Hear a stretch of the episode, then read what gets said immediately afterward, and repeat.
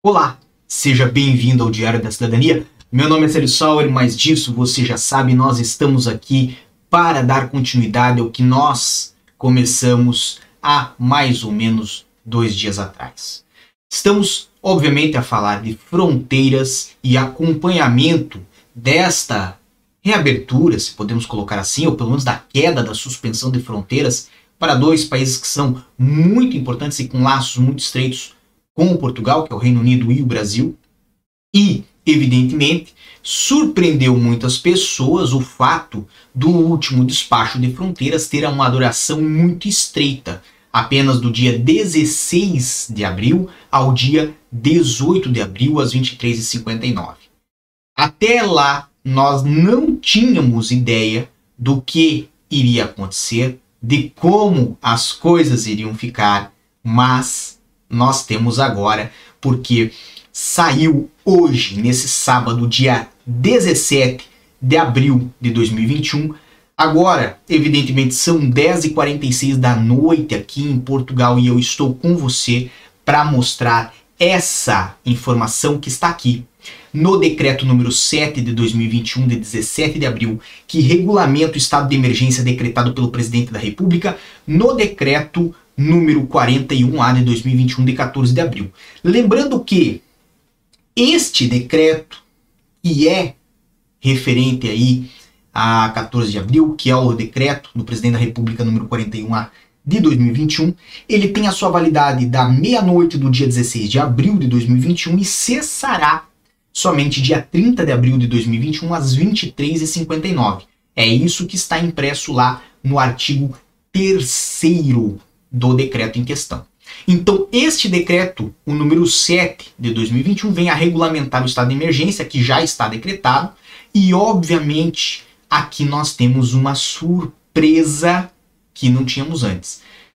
Lógico, vou já explicar para vocês que trata de muitos aspectos, inclusive da questão do trabalho, questão de confinamento, questão de testes e recursos humanos, muitas coisas. Não vou falar disso tudo, não é o nosso foco hoje, não é o nosso objetivo hoje.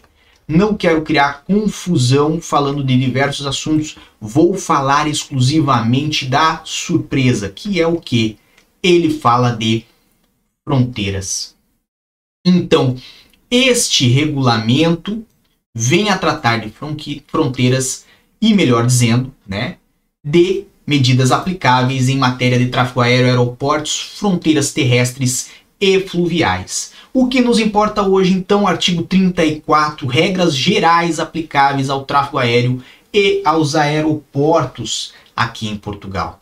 E já temos no número 1 a expressão é suspenso o tráfego aéreo com destino a partir de Portugal continental de todos os voos, com exceção, sem prejuízo, no disposto número 6 dos voos. Isso aqui quer dizer o seguinte, mais ou menos como nós tínhamos no despacho, que ainda está em vigor até dia 18, temos a expressão de que o tráfego aéreo vai se manter suspenso na sua generalidade, mas estão admitidos os voos comerciais, estão admitidos os voos privados, e o que nós vamos observar muito é qual é a proveniência desse voo, se o voo for de países que integram a União Europeia ou países associados ao espaço Schengen, por exemplo, teremos aí a possibilidade do ingresso em Portugal. Se for de países ou regiões administrativas especiais, como já estava a acontecer, também vão ser admitidos em Portugal.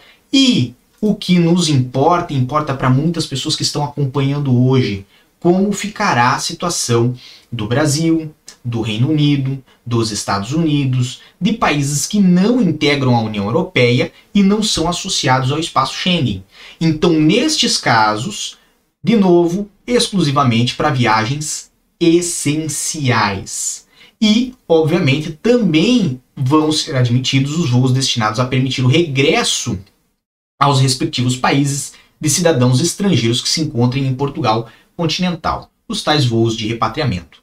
Ok, de uma forma resumida, fica muito parecido com a situação do despacho atual, ok? E nós vamos mais adiante. consideram-se viagens essenciais as que são realizadas por motivos profissionais de estudo, de reunião familiar, por razões de saúde ou por razões humanitárias, como vocês já estão conhecedores, que nós inclusive fizemos hoje um vídeo a tratar. Aliás, hoje não, ontem, na sexta-feira à noite, fiz um vídeo a tratar de especificar cada um desses casos para vocês. Foi um vídeo bem mais completo do que este será. Também temos que ter atenção que vai ser é, necessário, certo, para os cidadãos estrangeiros sem residência legal em território nacional que fizerem escala em aeroporto nacional, vai ser necessário que essas pessoas aguardem o voo de ligação aos respectivos países em local próprio no interior do aeroporto, ou seja, não poderão sair de dentro do aeroporto. Isto para quem não tem residência legal em território nacional e é cidadão estrangeiro, ok?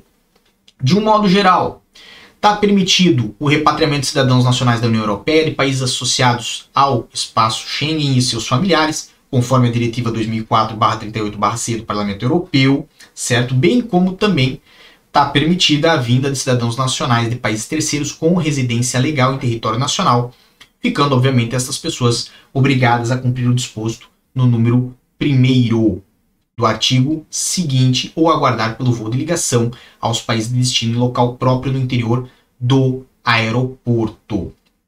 De um modo geral, temos então algumas regras relacionadas a é, questões de rastreio da Covid-19 e organização dos serviços no aeroporto, mas vamos ao que nos interessa: regras aplicáveis ao tráfego aéreo em matéria de testagem. As companhias aéreas só devem permitir o embarque dos passageiros em voos com destino ou escala em Portugal continental mediante apresentação no momento da partida de comprovativo de realização de teste do tipo PCR, realizado nas 72 horas anteriores ao embarque. Lembrando que, no caso desta regra, ela não é aplicável para crianças que não tenham ainda completado 24 meses de idade, se completou 24 meses, já tem que fazer o tipo do teste PCR, ok? E vamos mais adiante. Vamos às regras aplicáveis ao tráfego aéreo em matéria de confinamento obrigatório, que está no artigo 36 deste decreto. O disposto no número anterior é ainda aplicável aos passageiros de voo com origem inicial na África do Sul e no Brasil, que tenham feito escala ou transitado em outros aeroportos e aos passageiros de voos independentemente da origem que apresentem passaporte com registro de saída da África do Sul e do Brasil nos 14 dias anteriores à sua chegada a Portugal. Mas o que, que é aplicável a essas pessoas? Então vamos olhar aqui. Os passageiros com voos em origem em países que integrem a lista a definir no número 4 devem cumprir, cumprir, após a entrada em Portugal continental, um período de isolamento profilático de 14 dias no domicílio ou em local indicado pelas autoridades de saúde.